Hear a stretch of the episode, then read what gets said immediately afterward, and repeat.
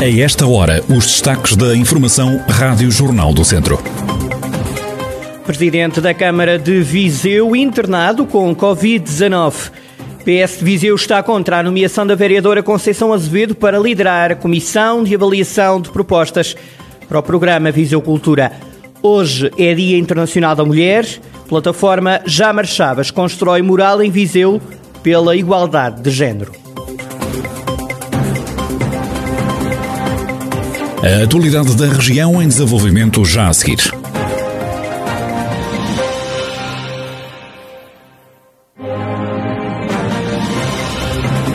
Noticiário Rádio Jornal do Centro, edição de Carlos Esteves.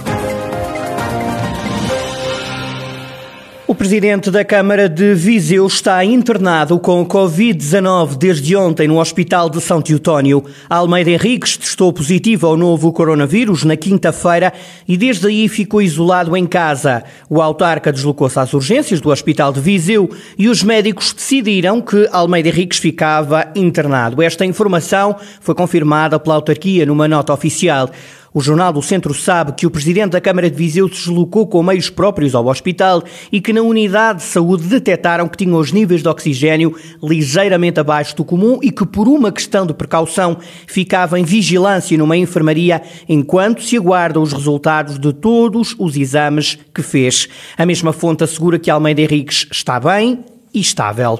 Apesar da diminuição do número de novos casos de Covid-19, a pandemia continua a fazer vítimas mortais na região de Viseu. No fim de semana vem a notícia de mais 13 mortes no distrito.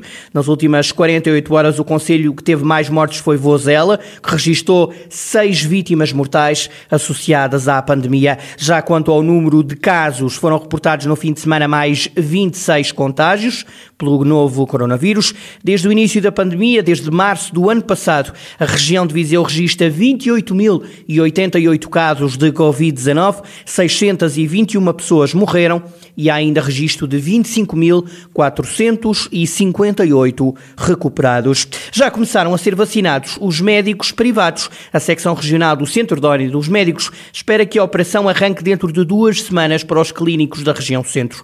O presidente da Ordem dos Médicos do Centro, Carlos Cortes, explica que a vacinação dos clínicos é feita em diferentes momentos já foi iniciada a nível nacional. E há aqui vários momentos. Houve o primeiro momento, que foi o momento no Hospital Militar do Porto. Depois foi feito no Algarve. Iniciou-se hoje em Lisboa. E iniciar-se-á na próxima semana ou daqui a duas semanas em Coimbra. Este tempo diferente tem a ver com as próprias características, enfim, da coordenação militar.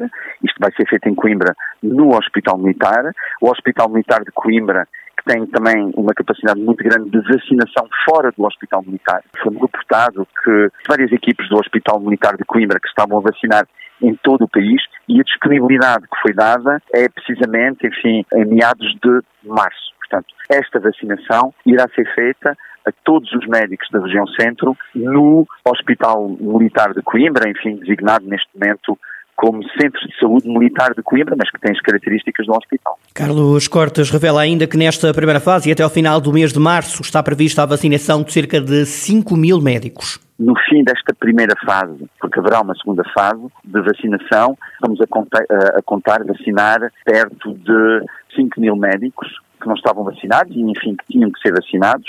Na região centro, serão um pouco mais de mil, em que nesta primeira fase, por volta de 600 e poucos médicos serão vacinados. Carlos Cortes, presidente da secção regional do Centro de Ordem dos Médicos, já arrancou a vacinação dos médicos privados. Espera-se que dentro de duas semanas arranque a operação também para os clínicos da região centro, como ouvimos até ao final deste mês de março. Prevê-se a vacinação de quase 5 mil médicos. O Partido Socialista de Viseu está contra a nomeação da vice-presidente do município Conceição Azevedo para presidente da Comissão de Avaliação de Propostas para o programa Viseu Cultura. José Pedro Gomes, vereador socialista na Câmara de Viseu, defende que esta comissão não deve ser liderada por um vereador autárquico. Nós já sugerimos há muito tempo que essa comissão deixasse de ser liderada por um vereador deste executivo.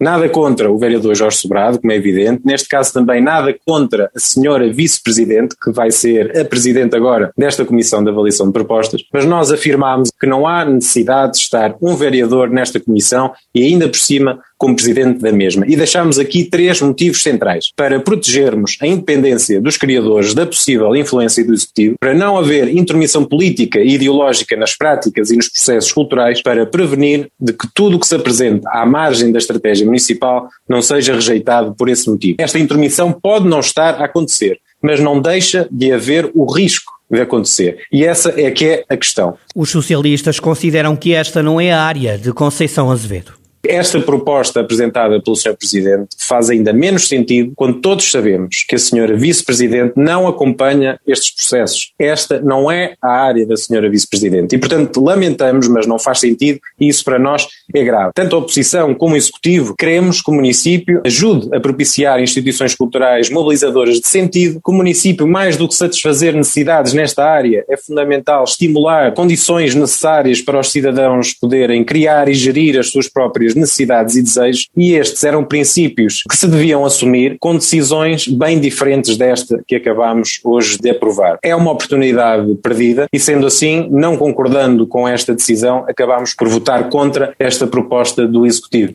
José Pedro Gomes, vereador socialista na Câmara de Viseu e as críticas à escolha da vice-presidente do município Conceição Azevedo para presidir a Comissão de Avaliação de Propostas para o programa Viseu Cultura. O ex-presidente da Conselhia do CDS pediu a desfiliação do partido. Carlos Cunha foi convidado a fazer parte da lista do PS à Junta de Freguesia de Viseu sobre esse assunto ainda não, não, não vou fazer qualquer eh, tipo de, de comunicação. Existem, existem algumas conversações, mas uh, neste momento é, é, é nesse ponto que estamos, estamos a, estamos a conversar. Numa altura em que pode estar a abraçar outro projeto político, Carlos Cunha fala do desencanto que há dentro do CDS local e a razão que o levou a pedir a suspensão. Principal razão é, é, que o CDS está sem uma liderança clara, no, no, no, quer no Conselho, quer ao nível do Distrito, não, não há diretivas claras e, e há um total afastamento entre as cúpulas diretivas e, e, as bases do partido, o que fazem com que uma pessoa, não havendo qualquer tipo de, de orientação ou de aproximação, as pessoas eh, também se, também se vão desmotivando e também se vão, se vão cansando do, do, do. Carlos Cunha, um ex-centrista, numa altura que está com um pé no PS. O Dia da Mulher é assinalado hoje em Viseu com a construção de um mural com frases a apelar à igualdade de género. A obra vai nascer pelas mãos de membros da plataforma Já Marchavas.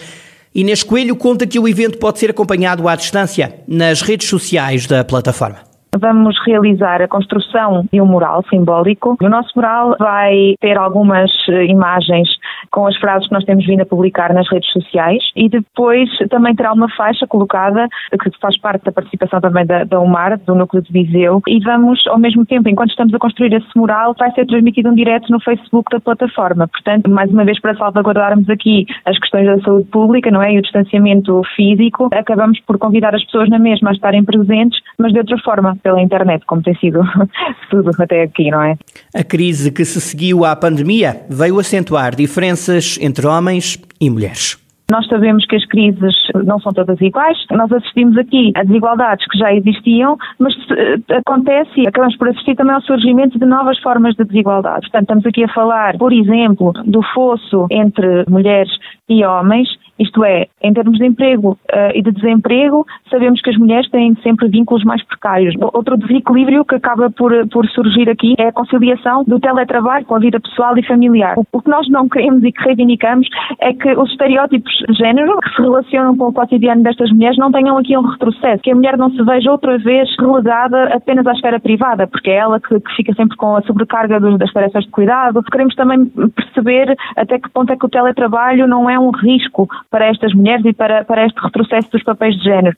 Inês Coelho, membro da plataforma Jamar Chaves, que vai hoje construir um mural e evocar a importância da igualdade de género. Hoje é Dia Internacional da Mulher. Tempo agora para olhar o desporto que se jogou este fim de semana. Na Primeira Liga, o Tondela perdeu na deslocação a Portimão por 3-0 em jogo da jornada 22 e continua sem ganhar fora. O Académico de Viseu joga apenas esta tarde no terreno do Cova da Piedade, jogo importante nas contas pela manutenção. Jogo a contar para a segunda Liga. No Campeonato de Portugal, Série D, o Lusitano regressou às vitórias depois de vencer na recepção ao Vila Cortês por 4-2. O Castro Dar empatou 0-0 na deslocação ao Espinho, em jogo a contar para a jornada 17 e continua desta forma fora dos lugares de descida. Pela Série E, o Mortágua recebeu o Alcaíns, num jogo sem golos que contou para a jornada 19 do campeonato. Já no futsal, o Viseu 2001 ganhou, ganhou ao Belenenses por 4-3, com a conquista destes três pontos. O Viseu 2001 está em quinto lugar, com 40 pontos, já o Belenenses mantém-se em penúltimo, com 13.